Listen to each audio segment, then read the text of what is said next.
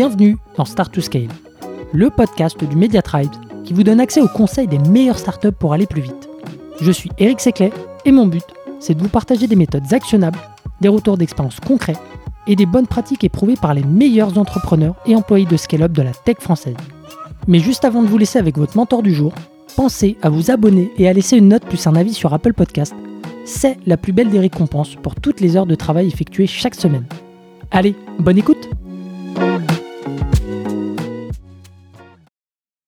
Allez, c'est parti pour un nouvel épisode de Start to Scale et aujourd'hui, je reçois Colin, le CEO d'Advisor. Salut Colin.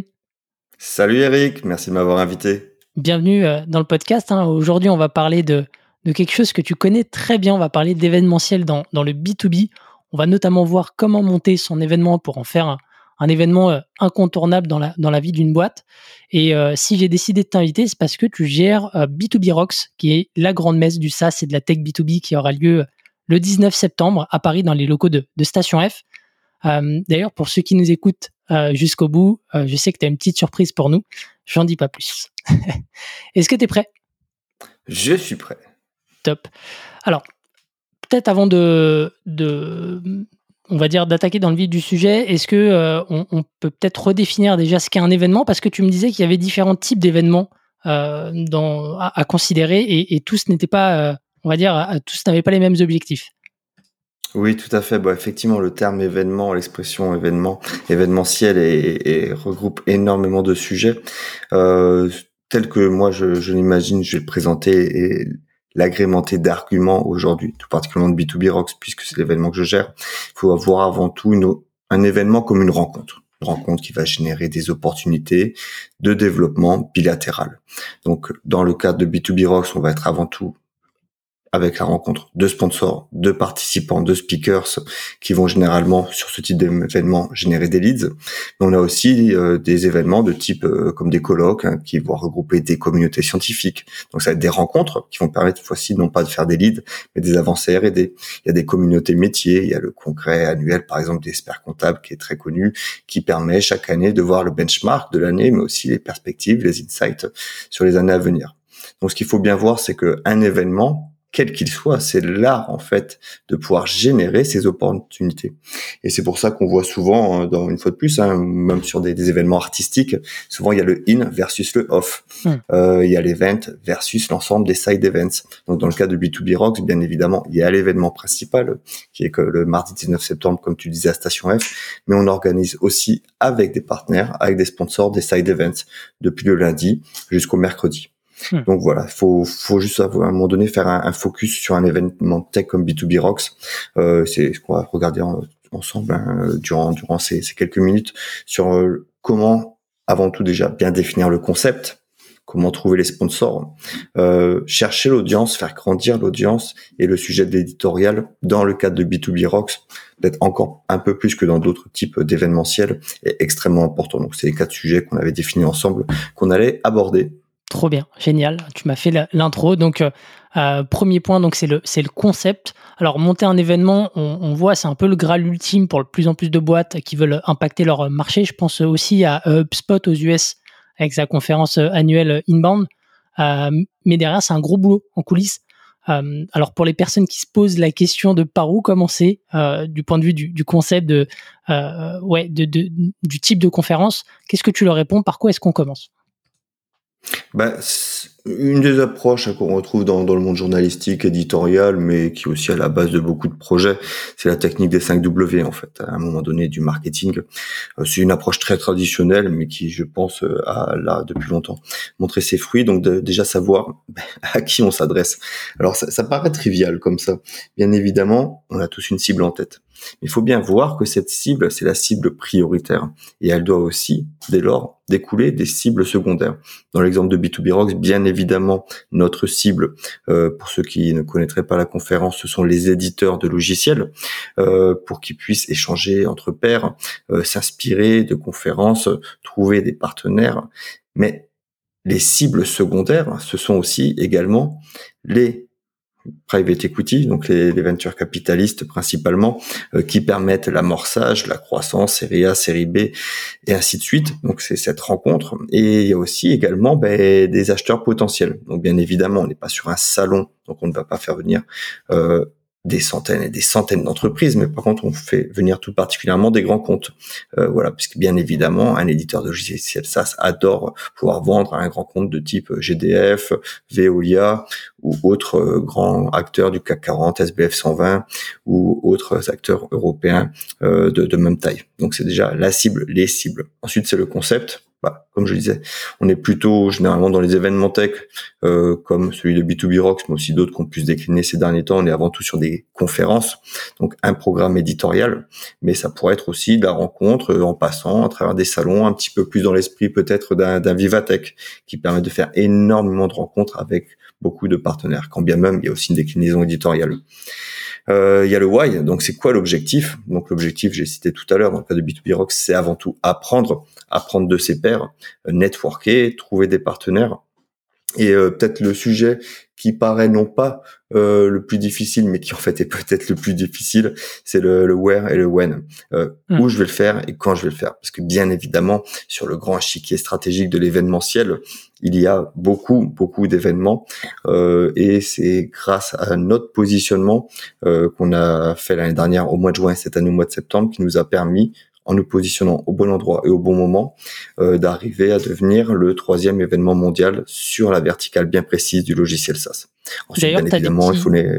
Oui Pardon, je te coupe. Tu as, des petits conseils justement sur le, where et when, euh, comme tu l'as dit. Euh, c'est c'est les choses un peu un peu basiques, mais mais ça peut générer de la friction, en tout cas être un peu plus compliqué. toi, qu'est-ce que tu as pu observer Qu'est-ce qui fait que justement vous êtes passé de juin à septembre euh, très bonne question. Euh, on, on l'aborde d'une certaine manière euh, ensuite quand on voit la communauté, parce que le, vrai sujet c'est la communauté, euh, c'est l'audience et idéalement la communauté. Donc mieux vaut comme quand toute approche communautaire, hein, que ce soit un Facebook qui à l'époque avait démarré dans les universités avant de devenir un leader mondial, ou euh, d'autres marques comme B2B Rocks qui avaient commencé dans un cercle très euh, exclusif, euh, plutôt dans les sphères parisiennes et ensuite dans les sphères de Sydney. Il faut d'abord commencer petit. Donc mieux vaut commencer près de chez soi, avec une communauté déjà établie pour s'assurer du succès de l'audience, s'assurer que ce sera bien 200, 300, 500, 2000 personnes 70 000 personnes aujourd'hui, ils en sont au, au Web Summit.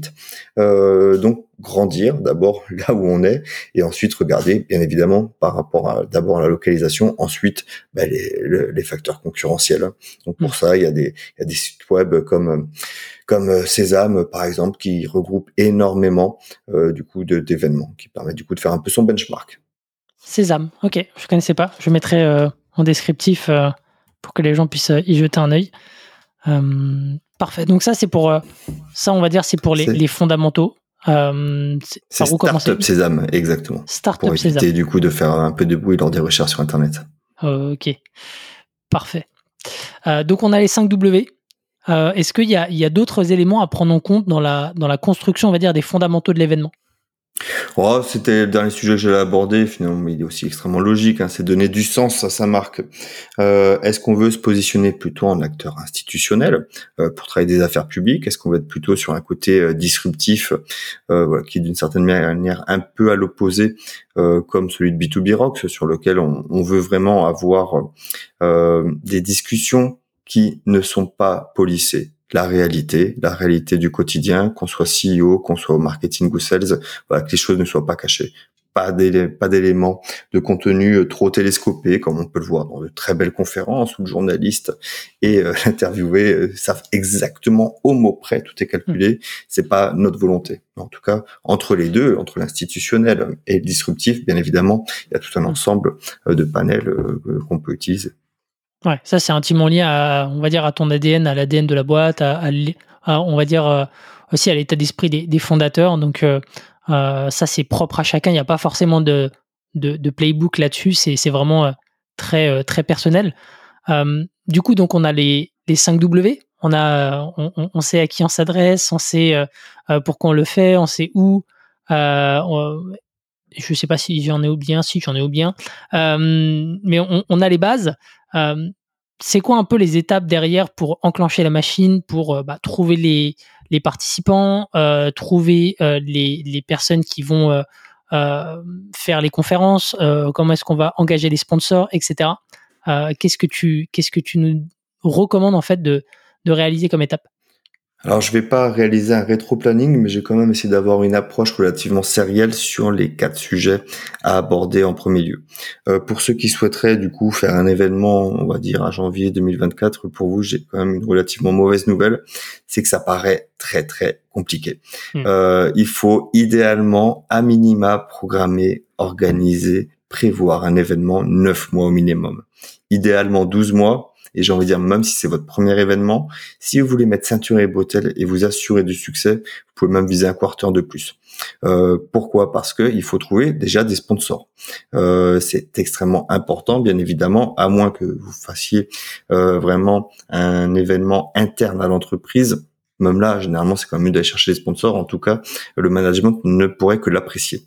Donc, c'est important, du coup, notamment pour travailler les années fiscales hein, euh, à un moment donné, parce que les années fiscales sont différentes entre les sociétés américaines et françaises. Mmh. Il faut essayer de se positionner au moins 12 mois à l'avance pour être sûr d'être positionné sur un budget. Ensuite, par rapport à ces sponsors, il faut montrer des éléments extrêmement structurants. C'est-à-dire que jusqu'au jour J, jusqu'au jour J, même 12 mois à l'avance, un événement ne reste que virtuel, ne reste que conceptuel. Il n'y a que le jour J où les personnes se rencontrent, où on peut se rendre compte euh, ben, de toute la valeur que ça va apporter à tous les niveaux qu'on a pu évoquer au, préalable. Mais pour cela, du coup, plus vous aurez justement un planning qui sera le plus précis, clair, coordonné, quand bien même vous n'arriverez pas à le respecter par la suite, peu importe, puisque vous aurez montré votre volonté en tout cas de planifier. Et dès lors vous rassurez, d'autant plus que tout sera virtuel jusqu'au jour J, euh, vous ne pourrez du coup que faciliter la venue, l'engagement des sponsors. Hmm. Euh, dès lors aussi euh, où il y a cette communication, on va dire plutôt corporate avec des decks, des slides, des canvas, ce que vous voulez pour rassurer, il faut aussi ne pas hésiter à communiquer en one and one, en plus des emails marketing de cette approche, on va dire plutôt sales. pourquoi? Parce que ça montre un qu'il y a une réelle volonté de trouver ce sponsor, d'aller chercher ce sponsor plutôt qu'un autre peut-être, mais ça permet aussi de donner toutes les avancées, les avancées sur les premiers partenaires, les premiers sponsors, euh, puisque c'est un petit peu, on va dire, euh, comme les boîtes de nuit d'une certaine manière. Hein. Euh, au début, les premiers qui rentrent, il y a personne dedans. Waouh, c'est glauque. Mais oui, mais en fait, il y a toujours un premier. Donc, l'idée, c'est d'arriver à timer ça de la bonne manière, pour faire venir d'abord des partenaires qui mm. engagent peut-être euh, moins de finances au démarrage, mais qui, par contre, montrent leur volonté pour afficher leur marque. Ces partenaires, ça peut être souvent aussi les sponsors de demain et les plus grandes marques, parce que dès lors vous, avez, vous les avez engagés et dès lors vous allez faire venir tout un ensemble d'autres partenaires et sponsors, vous allez pouvoir peut-être aussi les enclencher en tant que sponsor. Euh, ça m'est arrivé à de nombreuses reprises où les personnes disent bon finalement euh, on aimerait bien accéder à peut-être un peu plus de visibilité, un peu plus de leads parce qu'ils ont vu que grâce à eux en partie, mais que eux ça leur diminue les risques, mais du coup ils avancent avec vous. Donc euh, l'idée, c'est peut-être le dernier sujet sur les sponsors, c'est aussi ne pas oublier que l'événement de l'année prochaine commence le jour où l'événement de cette année est terminé. Donc hmm. aussitôt revenir à la charge avec les guides et l'ensemble des éléments de valeur et de communication, de revenir avec de nouvelles propositions. J'ai deux questions là sur les sponsors qui me viennent à l'esprit. Je, vais te les donner une par une. La première, c'est quel type de data, euh, quand tu démarres de zéro, qu'est-ce que tu leur donnes comme, euh, comme information clé justement pour les convaincre? Quand tu démarres de zéro, euh, bah c'est un petit peu, hein, j'ai envie de dire comme un deck auprès de, fonds d'investissement. Hein. C'est l'équipe, c'est l'envie, c'est l'ambition, euh, c'est les métriques ce qu'on annonce euh, qui vont faire en sorte que des personnes vont croire en vous, vont croire en votre équipe et vont derrière ensuite commencer à s'engager. Hum. Et hum, très clair. Et sur le, les, différents niveaux de sponsoring, tu vois, je, sais que, et je l'ai vu aussi sur, le site du B2B Rocks, c'est que tu as souvent différents degrés de sponsoring tu as, les gold, euh, les silver, etc. Euh, c'est quoi un petit peu, on va dire, les, les, grandes catégories? Pourquoi c'est important d'en avoir? Et c'est quoi les différences entre, entre chacune d'entre elles au global? Bah, Une fois de plus, euh, c'est intéressant parce que B2B Rocks parle à la cible des éditeurs de logiciels. Ça c'est d'une certaine manière la composition des différents niveaux de sponsoring est sur la même logique. C'est-à-dire qu'il y a toujours le pack de démarrage, il y a le pack le plus recommandé, le plus publicité, pardon, et il y a, il y a le pack ultra premium. Hmm. C'est toujours un peu fait de la même manière, à savoir qu'on veut toujours que le prospect, qui deviendra demain client et un partenaire sur le long terme, prenne l'offre du milieu. Avec du coup ensuite, bien évidemment, toujours des partenaires, des sponsors qui n'auront pas les moyens et viendront sur la première offre. Et ensuite, on peut toujours avoir des upsells ou d'autres stratégies qui vont faire en sorte d'avoir le on va appeler souvent le, platinum, la crème de la crème, celle qui va être le, plus en haut, le diamond, selon les termes. Ensuite, peu importe les termes, l'important, c'est comme dans le SaaS, c'est d'arriver, d'avoir du new business et d'arriver à faire de l'expansion sur ce, sur ce business, d'une année sur l'autre. Ok, le, bon vieux euh, good, better, best euh, des, des SaaS, euh, pareil pour, pour les salons. Est-ce que tu vois sur, sur un événement de, de ce type-là, l'activation du levier presse est important pour euh, bah, trouver tes sponsors ou est-ce que c'est que du, comme tu l'as dit, du one-to-one, du direct euh, euh, Je me demandais, je me demandais ça. Tout dépend du type de salon que tu souhaites bien évidemment organiser. dans un salon, on va dire relativement disruptif, comme on cherche à l'avoir sur B2B Rocks depuis depuis le démarrage, mmh. la presse euh, est un élément important, mais est loin d'être fondamental. Mmh. Euh, quand on est sur des événements qui sont beaucoup plus liés à des affaires publiques, bien évidemment, la presse est euh, une obligation, j'ai envie de dire, pour dire que tout, enfin que les messages qui sont portés lors de l'événement soient ensuite repris dans la presse, en plus d'un communiqué que éventuellement cette presse pourra reprendre. Donc, euh, bien évidemment, euh, la presse peut être extrêmement importante. Dans d'autres cas, au contraire, je pense même qu'il y a des salons qui se font euh, plutôt en haut du 25e étage du Ritz ou du Hilton, sur lequel il n'y a aucune communication qui est voulue sur le sujet, puisque bien évidemment, les personnes ne veulent pas forcément savoir qu'il y a de grandes affaires qui se passent, parce que préfèrent rester discrètes pour leur hmm. stratégie. Ok. Euh, intéressant. Euh, je, je, vois que le temps avance, donc euh, on va passer à la, à la partie suivante. Je crois qu'on a couvert ce qu'on voulait sur, sur cette partie sponsoring. en préparation, tu m'as dit qu'il fallait aussi jouer sur le volet communautaire. Qu'est-ce que tu voulais dire par là exactement? Bah, la communauté aujourd'hui, je considère, c'est, de toute façon, il y a des, courants, hein, community-led growth, qui permettent à un moment donné de faire la croissance des SaaS dans cette même logique, soit à un moment donné, on peut avoir une approche extrêmement, euh, on va dire, participant, prospect, on va dire même base de données. Ce n'est qu'une ligne d'une base de données. On achète des bases de données et il y a besoin de cette nécessité pour faire des salons, hein, quand bien même ils sont très gros et très importants. Ça reste une approche, une approche qui a son efficacité, euh, mais qui par contre ne permet pas forcément d'engager sur du long terme. Pour du one shot, c'est bien. Pour éventuellement une année supplémentaire, c'est bien. Mais ça permet pas de, de, de, permettre de communiquer avec son audience, de savoir vraiment ce qu'elle attend, euh, de savoir ce qu'elle aurait préféré euh, sur l'événement, euh, quel autre sponsor ou quel autre type de euh, d'information elle aurait souhaité avoir. Donc l'approche communautaire, bien évidemment, reste le saint graal de beaucoup d'approches et également dans l'approche euh, événementielle. Dans le cadre très concret de B2B Rocks, on a souhaité que notre communauté euh, soit animée euh, de manière 365. Donc on n'a pas des éléments d'information, bien évidemment, tous les jours, mais de manière hebdomadaire, une fois que l'événement est passé, on va pousser des replays, remettre un certain nombre d'informations, mmh. des des résumés euh, de qu'on a pu euh, générer à travers du coup ben, toute la journée ou les journées différentes qu'il y a pu avoir. On va pousser des webinars et ainsi de suite. Donc c'est ce qu'on considère nous notre approche communautaire pour garder, motiver, engager, pour faire en sorte qu'ensuite B2B Rocks sur l'édition annuelle ne soit qu'un moment où cette communauté va pouvoir se regrouper mmh. en fonction de ses possibilités. Ouais, donc tu entretiens le momentum, on va dire, toute l'année post-événement, euh, de manière à ce que le lien euh, soit gardé avec, euh, avec les, participants et que justement ça, ça, fédère, ça fédère cette communauté pour le, futur événement qui, qui génère aussi également du, du, bouche à oreille. donc voilà, c'est toute cette dynamique, comme tu l'as dit, community-led growth derrière que, que tu.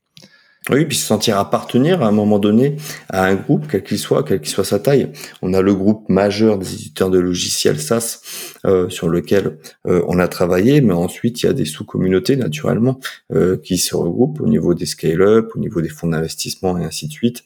Et c'est vrai que c'est ces aspects micro-communautaires qui sont au final les plus efficaces, d'où l'importance, je reviens sur le sujet des side events, qui sont une extrême nécessité dès lors où la taille de l'événement est sur plusieurs jours, ou dépasse, on va dire, euh, voilà, les 200, 300, 500 personnes, ça devient extrêmement important.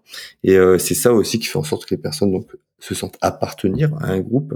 Et euh, dans le cas de l'année dernière, quand bien même l'événement s'était passé début juin jusqu'à fin août, on a eu des communications tout azimut sur sur LinkedIn de personnes qui se sont appropriées la marque, qui ont mis leurs photos, euh, qui ont redemandé à des personnes de se reconnecter et ainsi de suite via LinkedIn. Hmm. Super intéressant. Et euh, j'allais te poser une autre question, mais encore une fois, je vois que le temps file, donc euh, ça fait partie de, des contraintes qu'on a avec ce genre d'épisode. parce que je sais qu'on a un dernier point qui est celui du planning éditorial. Alors, tu m'as parlé en off de, Customer Journey. Euh, en quoi ça, comment est-ce que tu corrèles cette Customer Journey justement avec le planning éditorial? J'essaie d'être rapide euh, pour respecter le format. Euh, aujourd'hui, euh, effectivement, on a dans le cas de B2B Rocks une industrie qui est visée, qui sont les éditeurs de logiciels SaaS. Bien évidemment, ensuite, il y a différents profils entre le, le CEO d'une startup et le CMO, CMO d'une scale-up ou la partie engineering, product, etc. Forcément, du coup, il faut faire en sorte que ces personnes puissent se rencontrer et que chacune apprécie l'événement.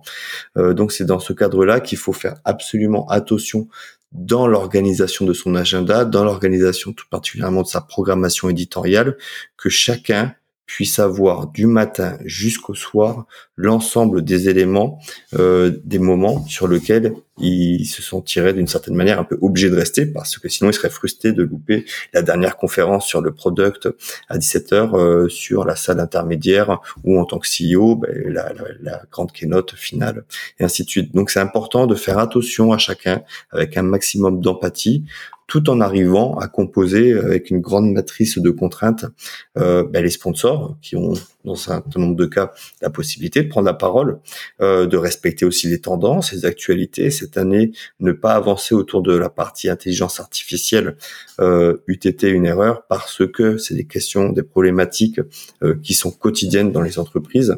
Et il faut aussi, bien évidemment, regarder en fonction du nombre de, de, de personas et naturellement, euh, à B2B Rocks, on a beaucoup plus de CEO de start-up que euh, de responsables impact ou people de scale-up, puisque naturellement, statistiquement, ces personnes sont moins nombreuses. Donc il faut néanmoins essayer de faire en sorte de composer avec tout ça, et c'est ça aussi, je pense, qui est un peu l'alchimie euh, que certaines marques arrivent à faire par rapport à d'autres.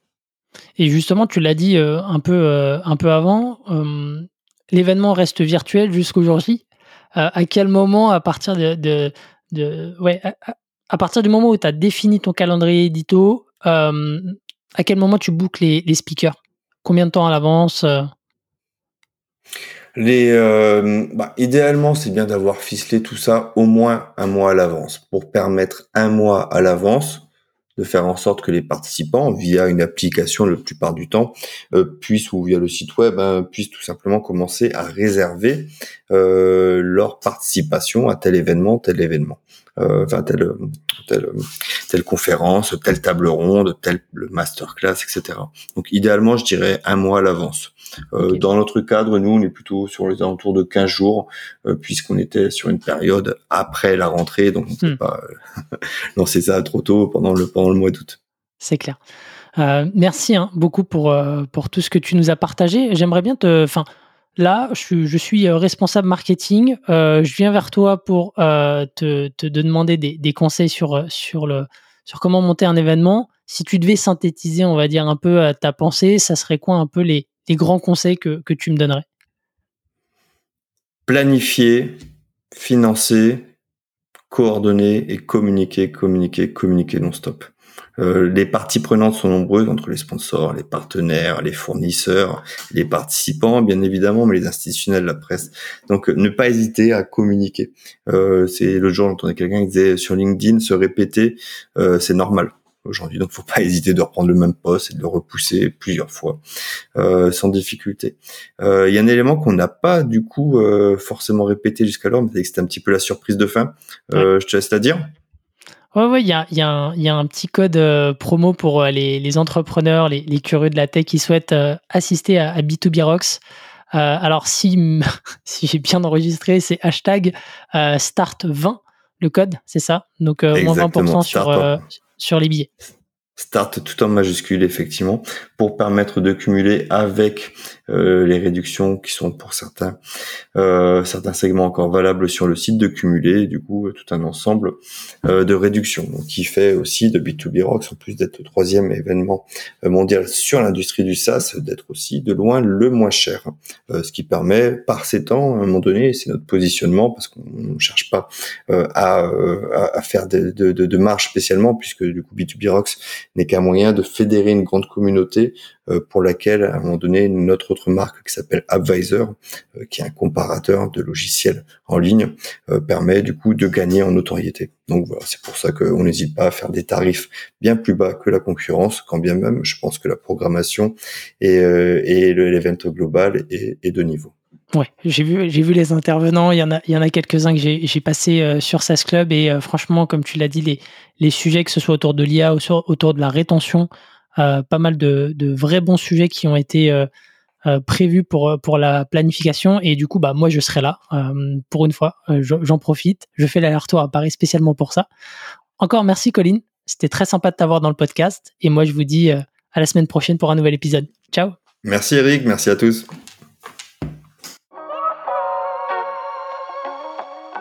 Si vous avez aimé l'épisode, pensez à noter Start to Scale 5 étoiles sur Apple Podcast avec un petit commentaire pour nous encourager ou envoyez-nous des étoiles sur Spotify. C'est ce qui nous aide à faire connaître l'émission et nous motive à chercher encore plus d'experts pour vous aider à scaler. À une prochaine pour un nouvel épisode.